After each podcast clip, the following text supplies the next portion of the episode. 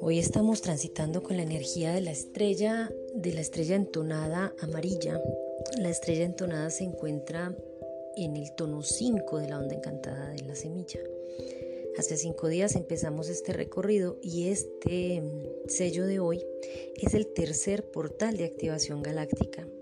Desde mm, eh, el enlazador de mundos, hace tres días iniciamos tres portales y vamos a continuar con otros siete, son diez portales de activación galáctica. Vale recordar que estos portales de activación galáctica son entradas, mayores entradas de energía que ya están marcados en el sincronario maya desde la sabiduría mm, de los abuelos ancestrales y también desde la información canalizada por José Argüelles de los mayas galácticos. Entonces estos 10 días portales son como una energía doble o triple serían 10 días que corresponderían casi como al aprendizaje que tendríamos en un mes completo. Entonces aprovechemos este tiempo para ver las angustias, para ver las sombras, para ver también la luz, para potenciarnos como seres humanos con esta energía de aprendizaje. Recordemos que estamos aquí todo el tiempo en aprendizaje y viendo ese reflejo en los demás vamos encontrando aquello que nos gusta y que no nos gusta de nosotros. La estrella hoy tiene el poder de la elegancia, el arte y la belleza. Y la estrella tiene por arquetipo el artista. Entonces vamos encontrando esa belleza interior a través de cada uno de los actos que podemos realizar desde el arte. Recordemos que el arte, como la abuela las abuelas nos lo han dicho, es la labor constante en la que debemos mantenernos en el hacer, en el accionarnos. Ayer ya la mano nos dijo que eh, debemos hacer uso de ellas, de las manos, de nuestro hacer, para que en ese hacer constante, laborioso y disciplinado encontremos esas razones de vivir y esas experiencias de vida que con las que nos nutrimos desde nuestro ser para ir expandiendo conciencia. La onda encantada de la semilla nos muestra cuatro cámaras amarillas. La 1, la 5, la 9 y la 13 son amarillas. O sea, se la semilla, la estrella, el humano en el tono 9 y el guerrero en el tono 13, que sería la trascendencia de la semilla. Entonces hoy la estrella se pone a favor de esa semilla.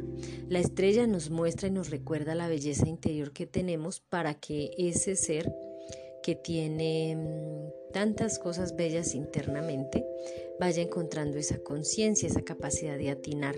Todos somos semillas estelares, todos nacemos con una pequeña semilla que va ampliándose en nuestro corazón. A eso se le llama la flor de loto, que se amplía, que se va abriendo de a poco para encontrar esa belleza. Pero ese, ese flor de loto es un símbolo que representa el amor, el amor puro, el amor por nosotras mismas, por nosotros mismos y el amor eh, que podemos expandir hacia otros seres. Entonces el artista hoy nos recuerda que a través del hacer del arte vamos dando pasos para mm, encontrar esa belleza en nuestro interior. Quiero compartirles un texto del, del libro Círculo de Lunas Rojas que se encuentra en la página 30 en donde nos habla sobre el arte y sus técnicas. Dice, el arte ha sido a través de la historia la expresión máxima del ser humano, de la manifestación de la cultura y la mayor evidencia del paso de la historia por la sociedad.